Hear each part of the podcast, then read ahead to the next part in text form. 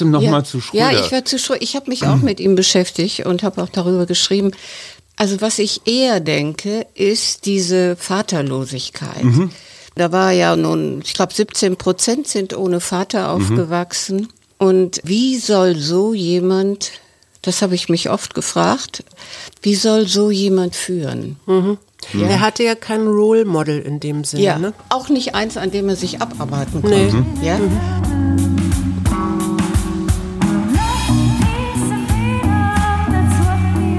Wir, Arbeit, Leben, Liebe. der Mutmach-Podcast der Berliner Morgenpost. Hallo, da sind wir wieder heute mit einer ganz besonderen Gästin, die eigentlich in Köln wohnt, aber zufälligerweise in Berlin war und sagte, ach, dann komme ich doch mal vorbei. Herzlich willkommen, Sabine Bode, schön, dass Sie da sind. ja, ich freue mich auch, dass ich hier sein kann. Willkommen. Warum haben wir Sabine Bode in den Mutmach-Podcast der Berliner Morgenpost eingeladen, Schatz?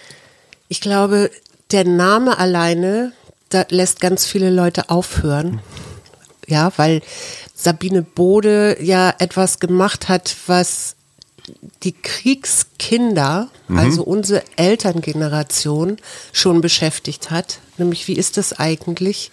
Was ist verdrängt worden? Was sind da für Geschichten, Familiengeheimnisse?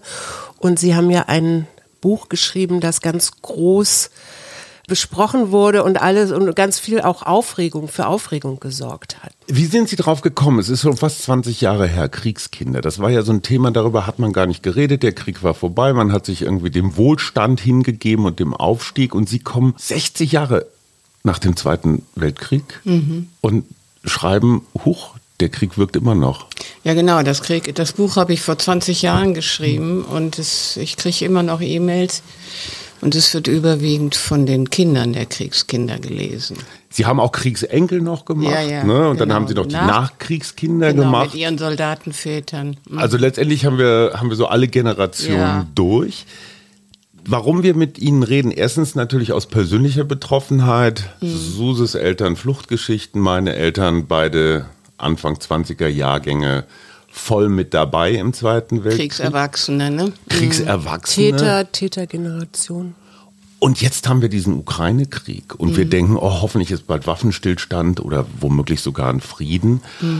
Aber Ihre These ist, so ein Krieg wirkt weiter. Ja.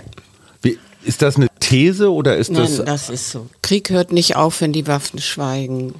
Jedenfalls nicht, wenn es um enge Beziehungen geht, weil es bei den Menschen, die einfach äh, etwas erlebt haben, was ihnen absolut den Boden unter den Füßen weggerissen hat und die sich nicht davon erholen konnten, weil es auch in Deutschland damals überhaupt keine Traumatherapie oder ähnliches gab, dass diese, Leu diese Menschen oft, ich würde mal schätzen, Drittel, ihnen Wesentliches fehlt, um gute Eltern zu sein. Aber nicht nur das, sie sind überhaupt in engen Beziehungen, also auch in beruflichen Kontexten und so oft schwierige Menschen. Das hat mehrere Gründe. Das eine ist, dass so untergründig dieses Gefühl ist, ich bin zu kurz gekommen. Das, da passe ich auf. Das ist alles nicht irgendwie hier, sie haben einen schlechten Charakter. Nein, das ist Krieg, ja. Das heißt, daraus resultiert ein enormes Misstrauen. Und dieses Misstrauen kann sich dann eben zeigen, dass wenn man, wenn jemand aus Versehen ein Glas Rotwein über die Hose kippt, dass, dass dann reflexartig gesagt wird, das hast du absichtlich gemacht. Sie können sich vorstellen, dass das äh, den Familienfrieden und den Berufsfrieden nicht gerade förderlich ist. Ja? Das, heißt, Krieg beschädigt die Beziehungsfähigkeit. Ja. Und ich habe gelesen, auch ich glaube in einem Interview, das Sie gegeben haben, dieses, dass sich so ein Schwarz-Weiß-Denken nach 45 auch ja durchgesetzt hat, beziehungsweise dass acht bis zehn Prozent der Jahrgänge so um 30 bis 1945 geboren auch psychisch erkrankt sind. Ja. Was dann, wenn man das mit der Schweiz vergleicht, wo nie Krieg war? Die oder- haben nur ein Zehntel di- dieser Genau. Zahl in diesen Jahrgängen, genau. Genau. Das ist ein Land ohne Krieg. ja. Aber diese psychischen Erkrankungen wurden nicht diagnostiziert und behandelt, sondern die, Naja, naja, die haben Pillen gekriegt. Genau. Die wurden ruhig gestellt, ja. Also was anderes gab es nicht. Für die, für die Kinder solcher psychisch kranken Eltern hatte es in, im Unterschied zu einer anderen Gruppe noch, die weniger belastet waren, den Vorteil, dass sie irgendwann wussten, ich bin nicht schuld, Mhm. ja, weil da ist ja der Arzt und die Mutter oder der Vater ist krank. Aber da gibt es eine zweite Gruppe noch und die machen dann insgesamt die schwer und die minder schwer belasteten Kriegskinder. Da hat der Traumaforscher äh, Michael Ehrmann gesagt, die sind in ihrem psychosozialen Lebensgefühl eingeschränkt. Was soll man da denken? Also ich sage da journalistisch, erstens Angst vor Veränderungen. Denn Veränderungen setzen sie enorm unter Stress. Also können Sie sich vorstellen, dass das auch für die, wenn jetzt die Kinder bringen ja nun die neue Welt in die Familie, die Themen der neuen Welt und die Eltern interessieren sich nicht dafür. Das heißt dann, dass auch viele erwachsene Kriegskinder das Gefühl haben, meine Eltern kennen sich nicht und ähm, die interessieren sich auch nicht für mich. Es ist nicht Interesse, sondern sie sind blockiert. Ja. Wir müssen einmal ganz kurz die Generationen Ja. Gern, ja, noch umreißen. mal, ja. Die Kriegskinder sind genau welche? Also ich habe untersucht von 1930 bis 1945, das habe ich mir zugetraut. Also die, die da geboren sind. ja, genau, das sind die Jahrgänge. Und die Kriegsenkel sind dann eher so wir? Also die Kriegsenkel beziehen sich auf die Geburtsjahre der Eltern, also Ja. Eltern, die im Krieg geboren sind. Demnach sind Sie, Frau Schumacher, ein Kriegsenkel und Sie wären ein Nachkriegskind. Ich weiß nicht, wann ist Ihre Mutter geboren? Ähm, 21, 22. Ja, dann Vater, sind Sie Mutter. ein Nachkriegskind nach. Also meine Frau ist eine andere Generation als ich. Ja. Quasi. Ja. Ah, okay, verstehe. Weil die, Mhm. die Verhaltensweisen in den Familien sind enorm unterschiedlich in allen dreien. Mhm. Ja. Einmal zum, zum aktuellen noch Ukraine. Der Unterschied zu Deutschland 45 ist erstens, die Ukrainer haben diesen Krieg nicht angefangen, sie sind Ja. quasi nicht die Täter. Ja. Zweitens, es gibt kein nationalsozialistisches, faschistisches System. Heißt das für die Ukrainer, da sind so zwei Bürden, die die Deutschen hatten, die es ein wenig leichter machen? Das denke ich schon. Das denke ich schon. Also nicht Nazi auch- gewesen zu sein, hilft ja, glaube ich. Ja, und ich psychisch. meine, diese Solidarität der EU und der ganzen, also wirklich der ganzen westlichen Welt spricht ja dafür, dass man wirklich sagt, die kämpfen um ihr Land und um ihre Freiheit. Und daher kommt auch diese Geschlossenheit. Mhm. Ne? Das heißt aber, lässt sich jetzt schwer prognostizieren, aber die Traumata, die in der ukrainischen Gesellschaft bleiben und auch in den nächsten Jahren, Jahrzehnten wirken, sind womöglich etwas weniger dramatisch. Ich glaube eher aus dem Grund, die sind ja die Kriegskinder, die Schlüsselgeneration. Und vor allen Dingen die zu klein sind. Man weiß ja nicht, wie lange der Krieg dauert. Der kann ja noch ein paar Jahre dauern, theoretisch. Glaube ich aber nicht. Aber gut. Dass diese kleinen Kriegskinder denken, das ist für sie normal. Ja? Irgendwann geht man auf die Flucht, irgendwann fällt eine Bombe auf den Kopf. So denken kleine Kinder, wenn das ringsum allen anderen auch passiert. Ne? Und die Kinder helfen sich durch Selbstbetäubung. Ja, so ganz kleine Kinder sagen, wenn ihnen der Boden unter den Füßen nicht mehr da ist, sagen die, es geht mir gut, es geht mir gut, es geht mir gut. Und äh, eben in der, die deutschen Kriegskinder haben eben gesagt, äh, äh, Indianerherz kennt keinen Schmerz oder ich bin hart wie Kruppstahl. Und insofern glaube ich, wir sollen uns nicht täuschen lassen bei den Fluchtkindern, die hier ankommen, äh, wenn die Mutter einen Rollkoffer hat oder vielleicht auch noch einen Hund an der Hand. Wir wissen nicht, was nicht die Flucht selbst ist, glaube ich, relativ unproblematisch, aber bei vielen. Aber sie wissen nicht, was sie da erlebt haben. Aber jemand, der seine Heimat verlässt, und die Osteuropäer sind viel heimatverbundener als wir hier in unserer, in unserem Deutschland. Der hat immer, immer, immer, immer Schweres erlebt. Ja, vorher. Sonst tut man das nicht. Und die interessante Frage ist, und da gibt es ja inzwischen die Epigenetik, die das auch nachweist, die Traumata werden vererbt. Sicher. also es ist nicht so, dass der oder die, die was erlebt hat, wenn Ja. der oder die tot ist, dann ist das vorbei, Ja. sondern man gibt es weiter. Ja, so ist es. Also es gibt einmal natürlich diese Also ich meine, die, die Schriftsteller schon im, im 19. Jahrhundert haben das beobachtet und beschrieben. Also das ist nicht so ein Wissen, was so mhm. äh, plötzlich vom Himmel fällt, weil sich die Epigenetik drum kümmert. Die Bindungsforschung hat, sagt es seit 30 Jahren mhm. oder sogar noch länger. Also eine Sache ist, das leuchtet, glaube ich, jedem sofort ein. Das ist, dass Eltern, die im Krieg ihr Vertrauen ins Leben erst gar nicht entwickeln konnten, weil mhm. sie zu klein waren, mhm ihren Kindern kein Vertrauen ins Leben geben können. Also dieses mhm, diese, Urvertrauen. Das ne? Ohnmacht, ja, weil es so eine Ohnmachtserfahrung ja, auch ist. Mhm. Ne? Das, können, okay. das, das können sie nicht. Ne? Und das andere ist, dass die Weitergabe, die nonverbale Weitergabe, und das erkläre ich immer so, also wieso habe ich als jemand, der nach dem Krieg geboren ist, 1947, krieg jedes Mal einen kleinen Schreck, früher einen großen Schreck, wenn Alarm ist mhm. Probealarm ist. Kann doch nur so sein, dass ich irgendwie auf dem Arm war von einem Erwachsenen, mhm. der das noch in, natürlich in Knochen mhm. hatte, ja. Mhm. Und das hat sich übertragen. Mhm. Das heißt, wenn man da einmal drauf achtet, wie viel wir übernehmen als Erbe, dann versteht man auch schon aus, von diesen kleinen Beispielen, dass es gar nicht anders sein kann. Ich hatte einen, einen Großonkel, mhm. Und der hatte versucht, sich in Mecklenburg-Vorpommern, also was heute Mecklenburg-Vorpommern ist, mit seiner Frau zu vergiften. Und mhm. er, er hat überlebt und, und sie nicht. Ja? Mhm. Also, mhm. Und ich kenne ihn nur von ein paar Wochen, kam der in den Westen als älterer Mann, war sehr verschattet, aber wir beide hatten einen guten Draht. Mm, man muss sich ja immer fragen, Wer hat einem, einem eigentlich den Auftrag gegeben für mhm. dieses Thema? Mhm. Wie kann das sein, dass ich als äh, ehemalige 68erin auf einmal sage, ich interessiere mich jetzt für das deutsche Leid? Mhm.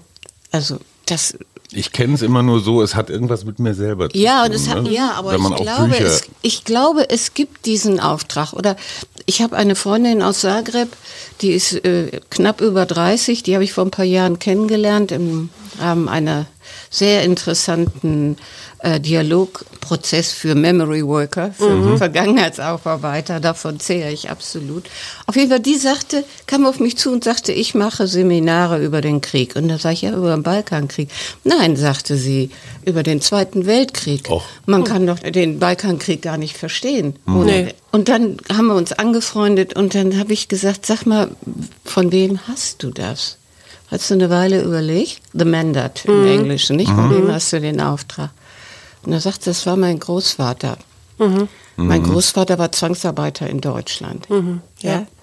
Und diese Frage sich zu stellen, fast alle Menschen haben so eine Idee. Auf mhm. Omas Schoß, wo man so gerne war. Mhm. Und wo war Oma, wenn sie nicht im Kontakt mit mir war? Mhm. Wo war sie da? Mhm. Und was hat sie mir nonverbal vermittelt? Mhm. Also ich schwinge da voll mit, weil ich mich ja auch seit ein paar Jahren mit meiner Familiengeschichte oder meinen Ahnen beschäftige und immer mehr auch lerne mhm.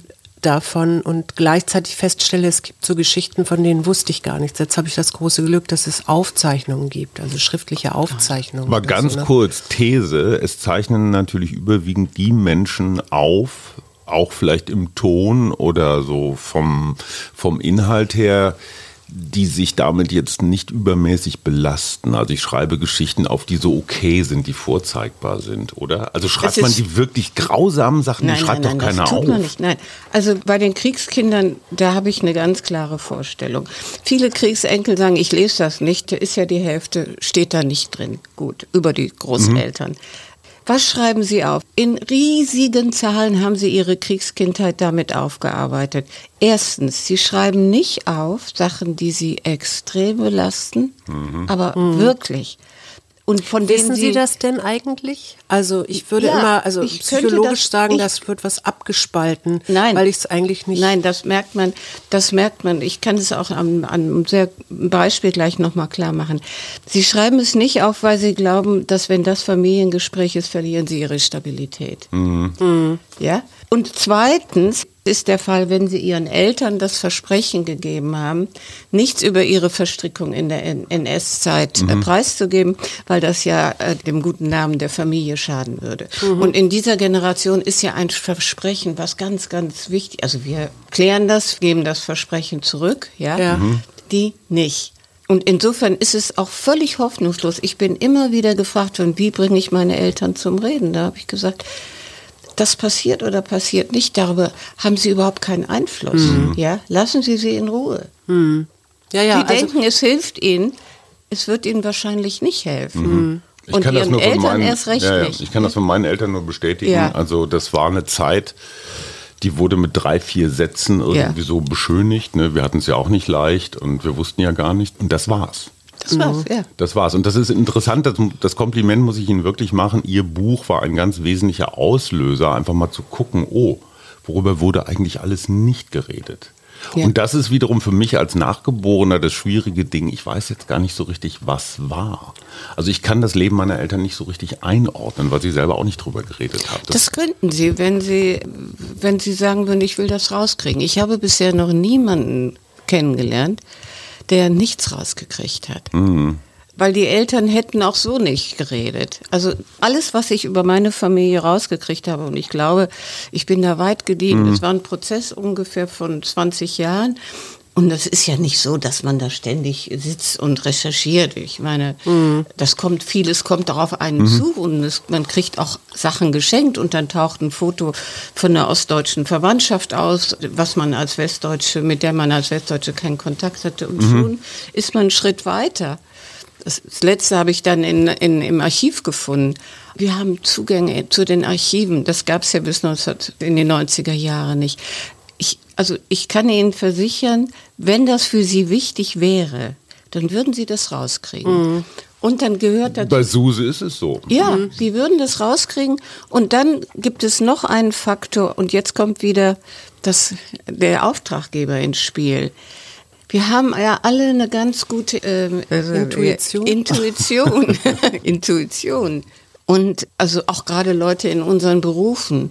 Und diesen Impulsen zu folgen, mhm. das kann ich nur jedem wünschen. Mhm. Nicht sofort weg, ach, was will ich mir ein, mhm. ja. Aber wenn ich dann rausbekomme, dass da, dass die Geschichte irgendwie komplizierter war, dass mein Vater bei irgendwelchen ich weiß nicht was, Kommandos dabei war, die schmutzige Sachen gemacht ja, haben. Also Sie könnten einen Antrag stellen in der, bei der was, bei der Wehrmachtsauskunftsstelle. Habe ja. ich schon. Das die, dauert ungefähr ein Jahr, bis man weiß, eine Auskunft kriegt. Das habe ich gemacht. Und da, da, ist dieses Indiz, wenn Ihr Vater meinetwegen drei Wochen lang in Chitomir war, mhm. in heute äh, Ukraine, mhm. dann ist er zumindest Zeuge geworden mhm. der, Massen, der Massenvernichtung der Und das ist dann irgendwo. Ja, das steht da drin. Okay. Ja, da steht. Gut, also, da Sie haben die Akten noch gar nicht gekriegt, die, die, die Vorgänge? Oder doch, haben, doch, habe ich. Aber da steht haben nichts drin. Da steht nichts drin. Nö, das war also irgendwie eher so eine Hilfskraft auf einem Flughafen. Wo? Äh, auf deutschem Boden. Hat er aber Glück gehabt, hä? Absolut, absolut. Wie hat also, er das denn gemacht? Also ich weiß nur, dass mein ein Onkel tatsächlich in russischer Gefangenschaft war und ja, hat ja. sich davon nie wieder Aha. erholt. Aber jetzt nochmal, ja. also ich als gebürtiger 64er, als Boomer-Generation, ja, ja, ja. welche Macken habe ich? Also was ist bei mir nachgeblieben, mhm. nach Ihren Erfahrungen? Ich glaube, so pauschal kann man das nicht sagen. Suse, bitte, bitte, ich möchte, dass mich auch endlich mal jemand anders analysiert, nicht immer du. Aber was ist Kennzeichen für meine Generation, so für die direkten Nachkommen von Kriegsteilnehmern? Also ich glaube, dass Ihr Vater untypisch war, ja? Weil die in Russland waren, sind eben die schwierigsten Väter gewesen. Die waren, die hingen entweder depressiv in der Wohnküche rum, ja. auf dem Sofa. Ja. Oder man musste sich, und auch bei den Lehrern war das so, das habe ich mir schlimme Erinnerung, vor ihren cholerischen Ausbrüchen wirklich mhm. hüten, ja. Mhm. Und solche, solche Erfahrungen machen kein gutes Erwachsenenbild. Also ich mhm. habe immer gedacht, so ist das, wenn man erwachsen ist, ja. Wollte man nicht werden, ne? Ja, ja. Ja, die können Kinder nicht leiden. Habe ja. ich gedacht schon als Kind, ja. ja. Die ja. können Kinder nicht leiden. Die waren sehr, äh, die waren mit ihren Emotionen sehr sparsam, ne? Mit den Negativen nicht. Das kann ich wohl sagen, ja. Stimmt. Ja, Stimmt, mit, den Negativen nicht. Und es ist auch, äh, da haben Sie Glück gehabt, das hat ungefähr so ab Ende der 50er aufgehört. Mhm. Es wurde unendlich geprügelt in diesen Familien. Ja. Mehr als bei den Kriegskindern. Ja? Es wurde auch mehr gesoffen. Es wurde auch mehr gesoffen, Ja. richtig. Und es wurde geprügelt, weil, meine Güte, statt sich hinzusetzen und sich über eine muntere Kinderschar zu freuen, nein, die Kinder störten und es wurde geprügelt, weil sie Dampf ablassen konnten. Mhm. Und wenn man in einer Gesellschaft ist, wo man sich niemand einmischt, auch die Nachbarn nicht. Also ich meine, heute wird ja hoffentlich an die Tür geklopft und wir hören hier was und ist da was nicht in Ordnung. Aber das war ja damals nicht. Nee, da Diese Kinder wurden einfach verprügelt und in Schulen auch. Und was ist jetzt der Unterschied zwischen der Generation meiner Frau und meiner? Meistens sind sie in den Schulen, wenn sie auf dem Gymnasium waren, vor allen Dingen überschüttet worden mit, äh, was die Leute damals Holo Holocaust Education genannt haben. Okay, ja, Hitler das rosa Kaninchen Ja, Anne genau, Frank ja. und Ja, aber noch, noch viel schlimmer. Das heißt, es gab eigentlich kaum eine, ein holocaustfreies Unterrichtsfach. Ja, außer vielleicht Sport und Musik oder, ach, Musik natürlich auch. Klar. Und dadurch ist, ist bei vielen von ihnen so eine, also so eine Aversion gewesen, sich dieser Zeit überhaupt zufügen. Da wurde immer gesagt, die sind unpolitisch, ja. Aber sie sind in diesem, das Pendel ist so weit ausgeschlagen durch die 68er Pädagogik, die ganz schnell gegriffen hat. Das machte Rums und die waren in den, in den Schulen, die 68, und die haben es eben durchgezogen. Also ich war an einem Gymnasium, das war sehr früh. Die In war, Recklinghausen. Nee, in- der Nähe von Düsseldorf. Ah. Das war ausnahmsweise kein strammes Gymnasium der, der, der ewig Gestrien, sondern im Gegenteil, das waren viele Verfolgte des NS-Regimes. Und die haben mich mit 13, war ich 13 Jahre alt, ins örtliche Kino geschleppt und haben uns die Bilder gezeigt, was die Alliierten in den Lagern Gedreht haben. in Auschwitz vorgefunden haben. Das, da war das die Kindheit vorbei. Ja? Aber Suse, kennst du das? Also bist du als Kind oder Jugendliche mit diesen Holocaust-Erzählungen konfrontiert worden? Ich kann mich nur erinnern, ich bin damit überhaupt nicht fertig geworden. Ich konnte es null einordnen. Ja, ich hatte einen sehr guten Geschichtslehrer und wir sind ja dann, wir haben dann auch so eine Klassenreise gemacht, ne? Also nach. Prag und dann, genau, und dann waren wir in Theresienstadt und Oh, so. sehr Also gut, ja. Ich habe mir das schon auch angeguckt und ich weiß, dass ich damals schon nach Hause kam dann mit der Frage, habt ihr da eigentlich auch mitgemacht? Nun war das ja, bei meinem Vater war weißer Jahrgang, also so da da war nichts, aber natürlich war schon die Frage, und wie war das mit Opa? Ne? Und mm, ich hatte einen väterlichen Großvater, der unbedingt mitkämpfen wollte. Also so sowohl im ersten, er hat im ersten Weltkrieg gekämpft am Ende und dann im zweiten am Ende auch, weil der halt als Lehrer erst sehr spät eingezogen worden ist. Also ich sehe, wenn ich heute auf meinen Großvater gucke, väterlicherseits, dann sehe ich den schon auch als sehr streng, übrigens auch schlagenden Lehrer. Sie habe vor ein paar Jahren sogar ehemalige Schüler von ihm gefunden, die sich im Internet mit Fotos von ihm über ihn äußern. Und ja, also so ich habe den, wenn ich so als Kind nachdenke, der hat mich zwar mal auf seinen Schoß genommen oder so, aber eigentlich war das eher Kinder spielt mal für euch und lasst mich mal hier in, Ruhe so in meinem krass. Sessel und ich will lesen. So, nochmal über die Familienatmosphäre bei den Kriegsenkeln. Was sie fast alle schildern ist, also belastete Kriegskinder sind die Eltern gewesen, eine Le Unlebendigkeit. Also das kommt von dieser Betäubung, die sich nicht aufgelöst hat. Ja? Also weder gro große Begeisterung noch, noch tiefe Verzweiflung. Es plätscherte vor sich hin. Das ist natürlich auch oft verbunden, dass es keine Wärme gibt, ja, so wie Sie das von Ihrer Mutter beschrieben haben, die ja wahrscheinlich eher so aus dem Baltikum stammte oder so. Und ähm, Wo, wo es Wärme gab, ne? wo Also es Wärme gab, ja, gehabt. Mhm. genau. Und diese Unlebendigkeit haben sie eben wirklich, plus dieses Desinteresse haben sie eben als, meine Eltern lieben mich nicht, Mhm. interpretiert. Das Ja? war aber einfach nur so eine Einkapselung. Ja, die waren ja. vollkommen blockiert. Ja. Mhm. Ich, ich finde diesen Glaubenssatz, weil ich kenne den auch von dir, nimm dich nicht so wichtig. Ja. Den finde ich, finde ich ganz spannend, ne? Ja. weil das so ein bisschen, also jetzt aus der, aus der Elterngeneration sozusagen, nimm dich nicht so wichtig. Und was da natürlich auch noch eine Rolle spielt, ist ganz viel Schuld und Scham. Ja. Absolut. Es ist Ja. ja. und zwei verlorene Kriege, ja. Also sowohl der erste, deine Eltern haben das vielleicht so nach, danach erst mitbekommen, weil die sind ja erst später geboren, aber und dann der zweite Weltkrieg auch verloren. Das heißt Täter, Generation, zweimal verloren und dieses ganze Ohnmachtsgefühl, Gewalt, alles, was Krieg eben beinhaltet. Ne? Was gebe ich meinen Kindern jetzt im schlimmsten Fall noch, also quasi drei, zwei, drei Generationen später noch Ja, das mit? könnte der Spruch sein, nämlich nicht so wichtig, ja. Also da sollte man vielleicht eine andere Wortwahl finden, ja. Das, das war, dann hat, macht man es wenigstens bewusst und es läuft einem nicht wie ein Reflex raus. Aber worauf ich hinaus will, diese Ja. Traumata, ich sag mal, verdünnen sich mit den Generationen. Wenn verdünnen sich, Wenn wenn, aufgearbeitet wird. Genau. Okay. Wenn nicht aufgearbeitet wird, werden vielleicht die gesellschaftlichen Umstände erträglicher, weil so lange Frieden ist. Ja? Noch mal ein Beispiel. Ich hatte in einem meiner Seminare, ich habe ja auch seit, ich weiß nicht, seit 2006 Seminare gemacht, hatte ich eine aus Österreich. Und äh, die sagte, sie kommt aus Mauthausen. Da gibt's die, die Urgroßeltern, die sind immer noch da, die sind immer noch Nazis und sie verschönern dieses KZ und das ist im Grunde so, glaubt nicht alles, was euch erzählt wird. Ja? Sie haben die Generation unter sich voll im Griff. Was die sagen, wird gemacht. Ja, offenbar hatte ich da ein schwarzes Schaf vor mir. Und sie sagten, das war eine Bemerkung, das habe ich da zum ersten Mal gehört.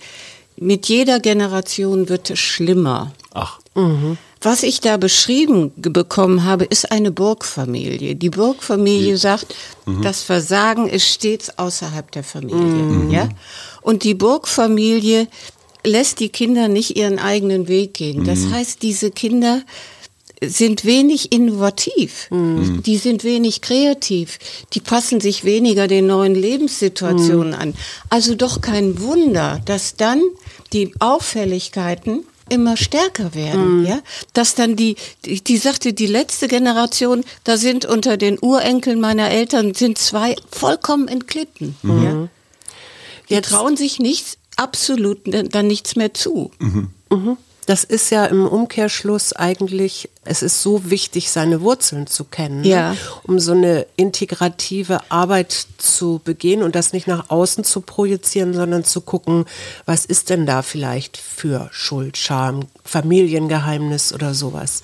Wie, wie geht man daran, wenn man jetzt mit für so Mitte 50 feststellt, oh, da taucht irgendwas auf, das kann ich mir gar nicht erklären, weil ich bin doch eigentlich in so einer heilen Welt groß geworden, ja, also jetzt Mhm. Ja. speziell unsere Boomer-Generation Ja. hier in Deutschland. Ja. Was Im macht Westen. man da? Mhm. Im Westen. Also ich, ich empfehle immer drei Sachen. Das eine ist, das Internet ist famos. Ja? Also wenn man den Begriff Kriegsenkel eingibt, dann gerade Berlin hat eine große Szene und äh, gerade Berlin hat früh angefangen damit. Ja? Und Wir haben auch inzwischen auch, Ostkriegsenkel, das ist hochinteressant, habe ich mir erzählen lassen. Ja? Wir haben ja auch das Zentrum für Flucht und Vertreibung. Ganz und so, ne? genau.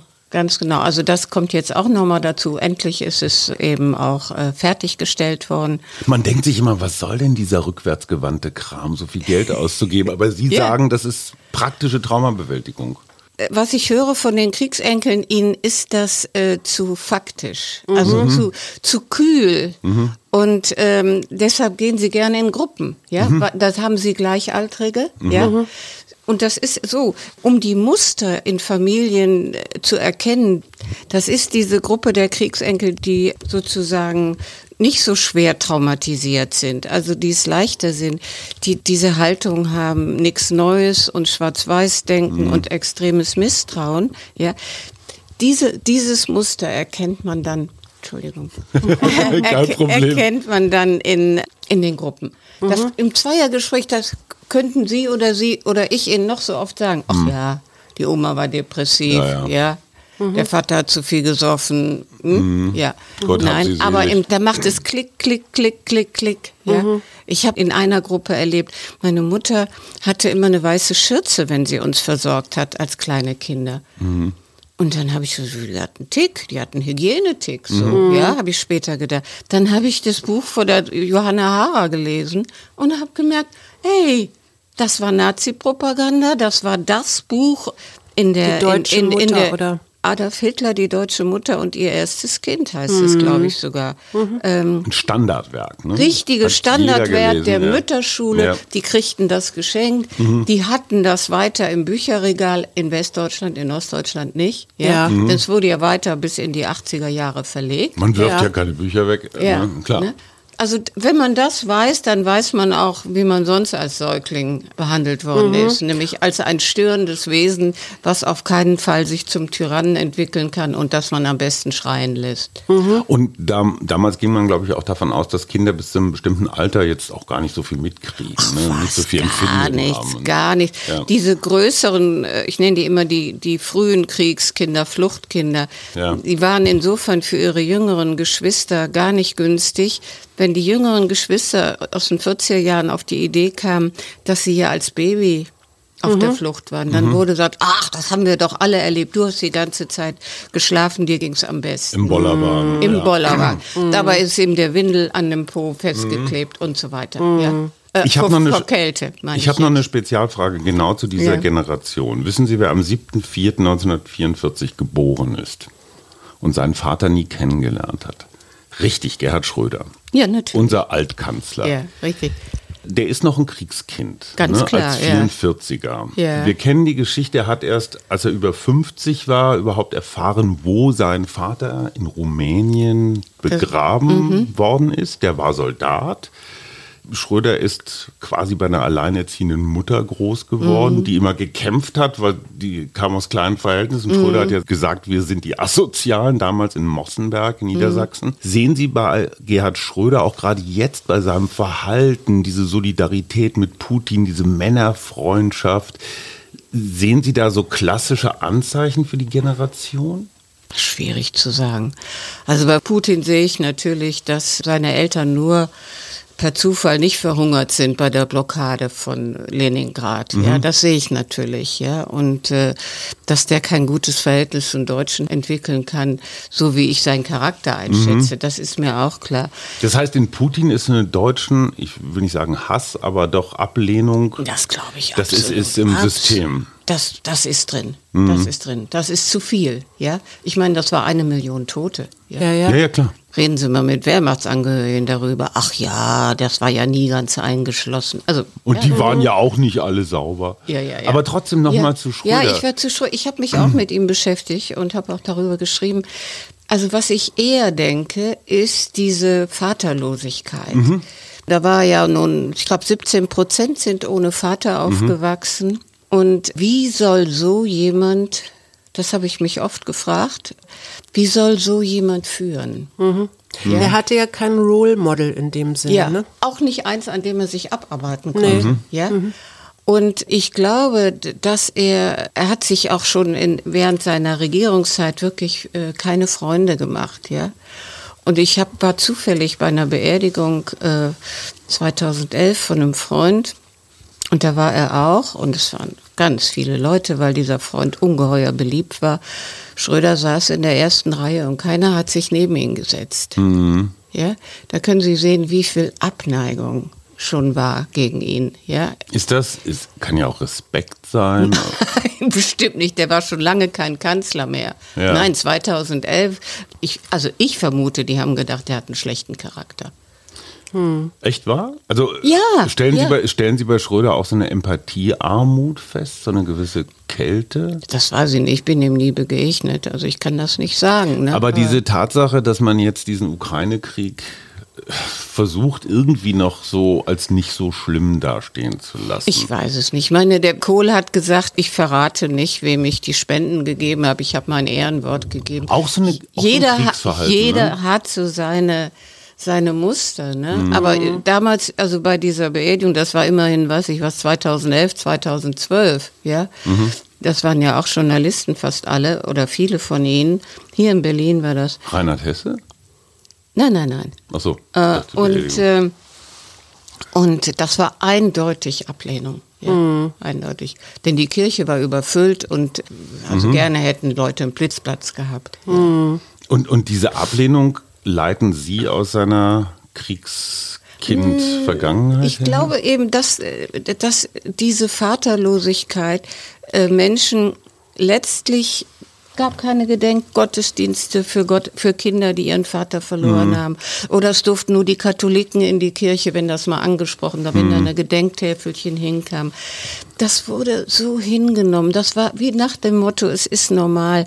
Und dass das solche Menschen, also wie sie eben sagt, wenn man sich an der Vaterfigur nicht abarbeiten kann, dann ist man eben auch, ja, dann, dann fehlt einfach der Teil, der einen korrigiert. Das Interessante finde ich, ähm, und Suse sagt, sagte das gerade auch, dieses Forschen. So, Ja. wo komme ich her? Das hat ja Schröder selbst offenbar nie betrieben. Nein, nein, der hat Die Tatsache, dass sein Vater in Rumänien gefallen ist, wo ist das Grab, das hat seine Schwester rausgekriegt. Ja, genau. Sind das die Frauen, die diese Absolut. Erinnerungsarbeit leisten? Ja, zu 80 Prozent sind es die Frauen. Aha. Also das ist so interessant, so auffällig, ja? Ja. Ich war gestern bei Dussmann, relativ spät noch. Sie kommen rum. Ja. und habe mir ein Buch bestellt von einer Österreicherin, die mich interessiert hat und habe die abgeholt. Und dann sagte die Frau, ah, Sabine Bode. Ich sage, nein, ich habe das Buch nicht geschrieben. Sind Sie Sabine Bode? Ja, ich sage, ja. Meine Güte, sagt sie, ich habe Ihnen vor einem Jahr eine Mail geschrieben. Ich bin auch Kriegsenkel und ich danke für dieses Buch. Und dann haben wir noch, weiß ich, 20 Minuten geredet darüber. Ähm, da merken Sie einfach, so kann nur eine Frau reagieren. Ja? Ne, die hat das spät in die Hände gekriegt. Die hatte eine Therapeutin, die gesagt hat, was die Bode schreibt, ist Unsinn. Ist sehr untypisch für Therapeuten. Die meisten empfehlen das. Ja. Ähm, und äh, sie sagte, ihr Leben hätte sich dermaßen beruhigt seitdem. Beruhigt. Also man findet Beruhigt. seinen Frieden im wahrsten Ja, Sinne. weil sie Mhm. sagte, ich bin nicht allein und ich bin nicht schuld.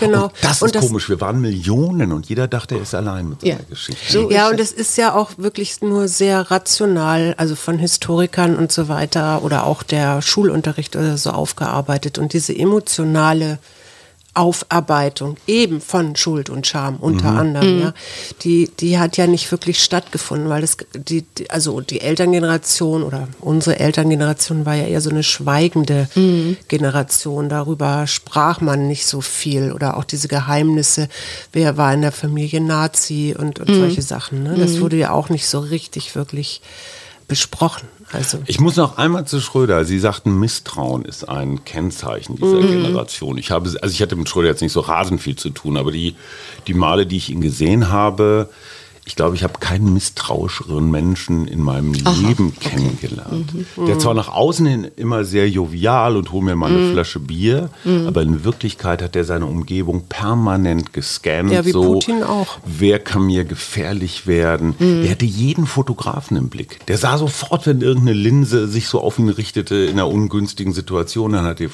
Der wollte nie, dass man ihn fotografiert, wenn er eine Treppe runtergeht. Weil dann hätte man die Bildunterschrift machen können, Schröder Abstieg oder irgend so Kram. Ach du je. Aber das ist für mich Gott, was für ein ängstlicher Mensch. Naja, Ja. es ist in der Politik, in der Politik vielleicht nicht die schlechteste Eigenschaft, dieses Misstrauen. Doch. Ja? Doch, das merkt man an der neuen Regierung. Ich finde, dass die anders drauf sind. Tut mir leid. Also, Ja, okay. wie haben sie das geschafft? Das ist immer meine Frage jetzt. Dass, ich meine, bei solchen Sondierungs- und Koalitionsverhandlungen, bei drei Parteien, da hängt ein Tross dran, ich schätze mal von ein paar hundert Menschen. Ja? Wie haben sie es geschafft, dass nichts durchgedrungen ist? Ein paar hundert Menschen kann man nicht so, äh, in die Solidarität einbinden. Da kann man nur sagen, wenn hier irgendwas durchgestochen wird, ja, dann werden wir dafür sorgen, dass du oder du nie wieder einen Job in Berlin kriegst. Aus. Ja? Ist so. Ja. Und so stelle ich mir das vor. Ich stelle fest, dass sie äh, äh, in der Öffentlichkeit sich nicht gegenseitig pinkeln. Im Gegenteil, der Habeck rettet dem Lindner ne, den Hintern jetzt mit seinem ollen Äh, Tankrabatt. Ich finde diesen Umgang miteinander wirklich respektvoll. Das heißt, Sie würden sagen, diese neue Regierung ist eine neue Generation. Ich glaube, es ist eine Kriegsenkelregierung. Mhm. Ja, das kommt mir so vor. Ähm, also auch dieses, wie Sie das jetzt mit dem 9-Euro-Ticket äh, Mhm. einführen, ja. Ähm, natürlich, die meisten Leute sagen, hätte man wissen müssen und überfüllte Bahnsteige. Himmel. Seit fünf, 15 Jahren Merkel und kein Experiment zum Nahverkehr, zum Ja. öffentlichen Nahverkehr. Ja. Also was ist das denn da gewesen? Da, sind, da, da ist doch die Innenpolitik in einem ganz wesentlichen Bereich verschlafen worden. Die riskieren was. Mit der Folge kann es sein, auch die Zahlen ergeben das, was wir vorher schon wussten. Dann können wir das Thema aber auch abhaken. Ja? Oder es gibt tatsächlich Zahlen, die einem weiterhelfen. Ich finde es gut. Aber wie würden Sie jetzt erklären, unseren, so wird er ja wahrgenommen, ob das jetzt stimmt, weiß ich nicht, Nee. aber so unseren zögerlichen Kanzler. Ach Gott, die Merkel war so zögerlich. Die hatte nur keinen Krieg, ja. Also ich meine, wenn die jetzt, was die geerbt hatte, war die Gesellschaft von German Angst, ja. Das war Ja. vorher gang und gäbe und ich hatte, habe ja auch darüber ein Buch geschrieben. Und die Merkel hat gewusst, sie erbt ein Volk, was sich ständig sorgt und bloß nicht um Gottes Willen aufgeschreckt. Ähm, Was ja auch ein Teil der Kriegsfolgen Ja, sind. ja. Naja, und ja. der Fluchterfahrung. Ja, Ne? Merkels ja. Vater hat ja nach dem Krieg rüber gemacht von Hamburg Ja. in die damalige DDR. Ja, genau. Er wollte ja Teil dieses neuen, neuen Projektes Ja, sein. ja, ja. Also da gab es schon auch unmittelbare Kriegsfolgen, ne? wie die deutsche Teilung. Aber ich glaube, dass, ich glaube, sie hat gemerkt, gewusst, dass sie, dass man die nicht direkt am Anfang mit Neuerungen erschrecken darf. Hm. Sie hat natürlich auch geguckt, was nach der friedlichen Revolution passiert ist. Von einem Tag auf den anderen sollte die Einigung ökonomisch gelöst werden und Mhm. sonst gar nichts. So, und dann hat sie zum Beispiel die Mehrwertsteuer, die sollte erhöht werden. Mhm. Und da hat sie gesagt, das wird erst in einem Jahr erhöht. Es hat überhaupt keinen Aufstand mehr gegeben. In einem Jahr war dann die Fußballweltmeisterschaft und German Angst hatte sich erledigt. Merkel hat dann, bis dann das Flüchtlingswort kam, wir schaffen das zur Krise, hat nie oder fast nie etwas gesagt, was man zitieren konnte. Sie hatte ihre Sprache bewusst so drauf abgelegt, dass sie niemanden besonders erfreuen und niemanden besonders beunruhigen konnte. Ja? Äh, Kleiner Einspruch, es ging einmal, aber das, das auf der anderen Seite passt das wieder zu Ihrer These, als es in der Finanzkrise darum Ja. ging, dass die Deutschen Angst um ihr Erspartes hatten. Ja, ja, da sind sie, da genau, aber da war Steinbrück neben ihr. Da war Steinbrück neben Ja, ihr ja. und äh, Fukushima äh, nach dem Atomunfall. Ja. Da hat sie tatsächlich so Da eine hat sie dann Kehrtwende völlig gemacht. überraschend, ja. Aber da vorher waren diese, weiß ich was, Stimmt. diese zehn Jahre. Dieser Stil hat was mit ihrer Generation, mit ihrer Herkunft zu tun. Also ich glaube einfach, die Frau ist einfach unglaublich klug. Ja. Mhm. das Sie ich hat gewusst, woran alle anderen gescheitert. Die hat sich ja schon mal zur Wahl gestellt und Mhm. da hat sie den äh, Neoliberalismus äh, Hat- hochgehalten. Die hat ja diese zwei wahrscheinlich sehr guten Beraterinnen und Freundinnen da gehabt, von denen wir da alle, wir sind wahrscheinlich von diesem Frauentrio Ja, ja, Frau. Frau Baumann und Kommt äh, Eva Christiansen. Kommt mir so ja. vor, ne? Ja, dass sie gesagt hat, das mache ich nicht nochmal. Ja, Mhm. ich, sie wusste wirklich, wie die Medien ticken, Mhm. ja. Und das sieht man ja auch jetzt, ja. Die, die sind ja ganz nervös, diese ganzen westdeutschen Medien, ostdeutsche gibt's, gibt es ja kaum, ja. Mhm. Weil die sich da nicht zanken in der, in der Koalition, ja. Da müssen sie immer gucken, da ist, droht die Spaltung und dieses und dieses und dieses ich führe das wieder zurück, dass, äh, dass sie einfach gesagt hat, dieses Theater mache ich nicht mit. Ja, das, das saugt mir so viel Kraft. Und, aber leider war sie, ich weiß ja nicht, außenpolitisch kann ich es wirklich nicht so einschätzen, aber innenpolitisch war sie in meinen Augen, hat sie wie alle anderen Kanzler vor ihr versagt. Außer, Keine- keine außer, außer, Experimente. außer Willy Brandt. Willy Brandt auch nochmal eine ganz eigene Kriegserfahrung ne, Ja. mit dem Exil in Ja, ja. Schweden. Was, Ja. ihn dann, was, was ich immer so brutal fand, dieser Vorwurf, du hast dich im Zweiten Weltkrieg aus dem Staub Aus dem Staub gemacht. gemacht, ne? Nannte sich doch Fram. Ne? Und, und jeder, der Fram sagte, das war so eine Chiffre dafür, du vaterlandsloser Geselle, ne? du bist desertiert, du hast Deutschland nicht verteidigt. Ne? Du warst kein Nazi, du Schwein. Also am Ende war das ja die Übersetzung. Das, also auch so eine Traumageschichte und alle, die ein bisschen aufmerksam waren, haben natürlich auch mitgekriegt, wie die Brand war ein wahnsinnig komplexer Mensch. Ja. Der hatte depressive Phasen, der hatte Bindungsschwierigkeiten Ja, und, und das ganze Programm. Ne? Ja, ja. So, Ja. wir sind ein Mutmach-Podcast, Frau Bode. Sie müssen uns jetzt hier auch mal wieder rausreißen aus unserem traumatisierten De Depri-Talk. Na, das, das Gute doch ist doch eigentlich, wenn ich mich drauf einlasse und weil ich feststelle, ich habe da so, weiß ich nicht, Ängste oder irgendetwas, was so hochpoppt und was ich mir nicht erklären kann, weil Mhm. ich eben so ein eigentlich zufriedenes, äh, ruhiges, Ist doch alles ohne gut. Kriegserlebnis Leben habe. Dann ist vielleicht die gute Meldung, dass man damit ja arbeiten kann. Ne? Also wenn es so eine transgenerationale Traumatisierung gibt, möglicherweise, dass man das, Frau Reddemann, also die Psychologin Luise Reddemann hat da ihrer, ich, wie heißt das noch, ich weiß es immer nicht aus dem Kopf, Psycho, ja, psychodynamisch-imaginative Traumatherapie zu arbeiten, nicht nur mit diesem Problem, sondern eben auch mit so einer Ressourcenaktivierung, was am Ende des Tages für mich wieder positive Psychologie ist, aber was auf jeden Fall integrative Arbeit ist. Ne? Also man kann äh, damit arbeiten, man muss nicht Aber da das klingt jetzt sich so, als so nett. Aber es ist doch immer auch eine Belastung, wenn Das man klingt anfängt. wie Arbeit. Ich würde Folgendes sagen. Das sage ich auch immer äh, äh, bei meinen Lesungen und, und bei meinen Seminaren. Der erste Schritt, wenn die Entscheidung fällt, ich kümmere mich darum, ist schon eine Entlastung. Genau. Ab dann wird es, wenn man es nicht allein macht, das darf man nicht machen. Im günstigsten Fall mit einem Geschwisterteil oder mit einer Freundin oder in einer Kriegsenkelgruppe. Es ist unglaublich, wie einem so plötzlich das alles klar wird. Also wie viel das ist, das erschreckt erstmal ein bisschen, aber in der Gruppe, die dämpft das. Und ich habe sehr viele Menschen jetzt auch, weil ich das so lange schon mache, erlebt, die da durch waren, weil man Ja. will ja auch nicht daneben lang Kriegsenkel bleiben. Nee, ja? genau. Und was das Schönste daran ist, sie haben alle einen Reifeschritt gemacht. Das Mhm. Verhältnis zu den Eltern, auch zu dem schlimmsten, ähm, merkwürdigsten, ähm, Kältesten. kältesten Eltern hat sich verbessert. Es ist jetzt nicht mehr das große Stöhnen äh, vor und nach Weihnachten, sondern man, man macht seinen Frieden. man macht seinen Frieden mit den Eltern und plötzlich, dann kann es sein, dass die Eltern anfangen zu erzählen. Ja. Ja? Wenn sie noch leben. Wenn sie noch leben. Also Ja. zum Beispiel die Prädemenz ist eine gute Phase, da sollte man genau zuhören. Ja?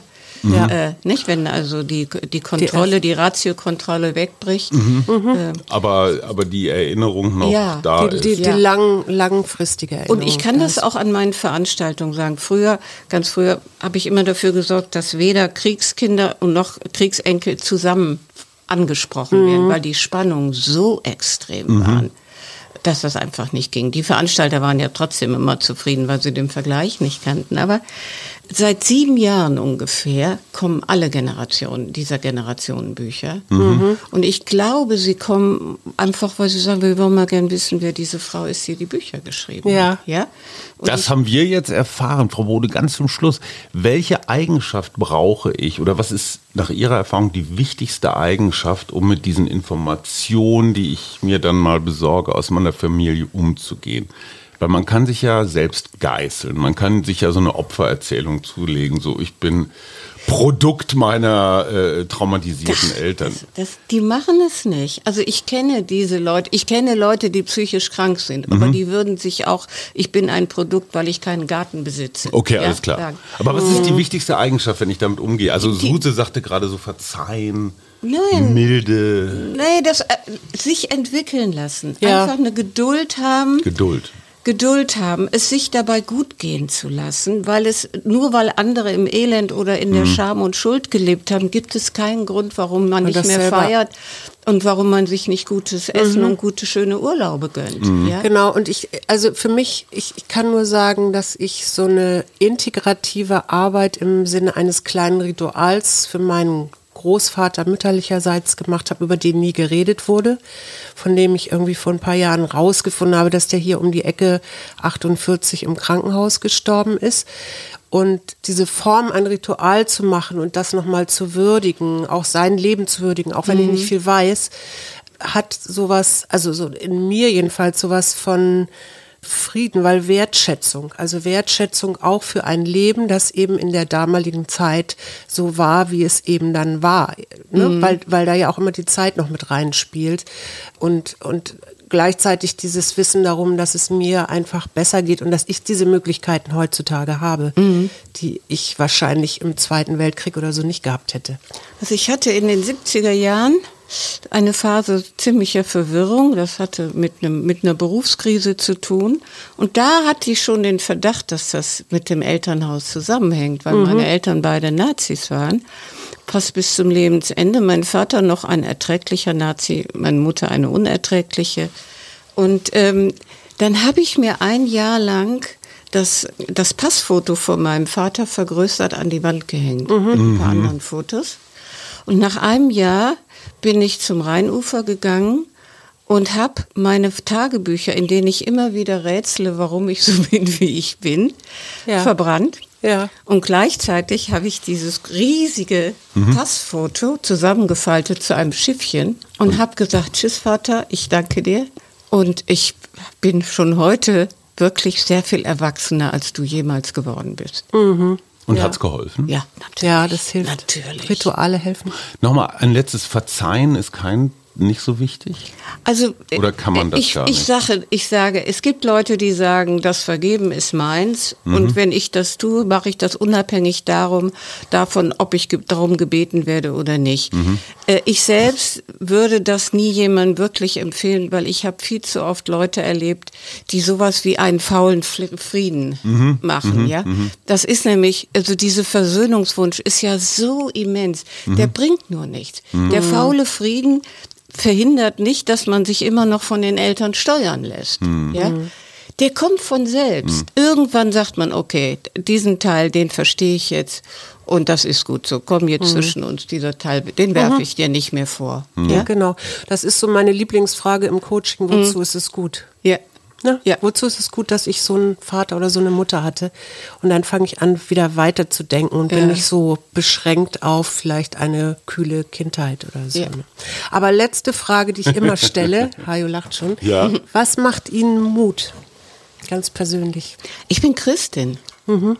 Und Ach, hören Sie auch? Ja, Echt? und zwar aus einer Familie, die das nicht ist. Ja. Katholikin? Nein, äh, okay. gar nicht in der Kirche. Ach so. Also das, ich kann mit der Kirche, das, das, das geht nicht.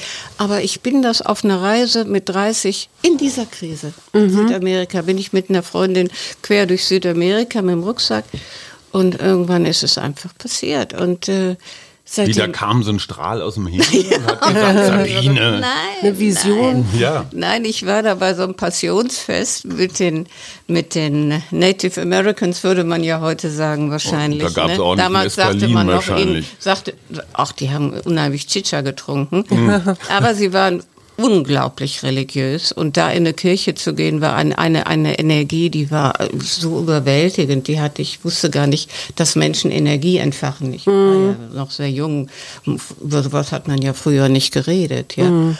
Und seitdem, ach so, und vorher war noch passiert, am letzten Tag, dass die Hauswirtin, die unsere Pässe hatte, sagte, wer heißt denn hier Sabine? Mhm. Und dann sage ich, ich, ja, sagt sie, dieser Name ist ziemlich bedroht. Und ich kenne das, weil ich heiße auch Sabine. Und dann hat die mich gesegnet. Mhm. Und unmittelbar danach gab es drei Situationen, die so pottgefährlich waren. Mhm. Ja? Bis inklusive eines Autounfalls am letzten Tag vom Abflug in Lima. Mhm. Und dann war es da. Also ich, mir ist das eigentlich völlig wurscht, wie andere Leute das sehen und immer mit dem Konstrukt und so. Ich mhm. lebe damit gut. Ich gehöre mhm. zu den Menschen, die ohne Glauben nicht leben können. Mhm. Das habe ich daran gemerkt. Das heißt, Spiritualität ist heilsam. Für mich? In ja, ohne Fall. das hätte ich das nicht. Also dieses Buch zum Beispiel über die, die German Angst, da ist mir völlig klar, das hätte ich aus mir selbst nicht schöpfen können. Mhm. Ja? Ausgeschlossen. Das war für mich persönlich auch das wichtigste Buch, was ich mhm. geschrieben habe. Das kam woanders her. Das kam woanders her. Gesegnet seien Sie, Sabine Bode, Autorin vielen von Dank. Kriegskindern, Nachkriegskindern, Kriegsenkeln Ja. und eine Frau, Vielen die ich Dank. glaube uns allen ganz viel gegeben hat. Vielen, Dank, schön, Vielen dass Sie Dank da waren. für diese wunderbare, wichtige Arbeit. Sind aber aus der Schule gefahren, ne? Mit der Christin. Wir, Arbeit, Leben, Liebe. der Mutmach-Podcast der Berliner Morgenpost.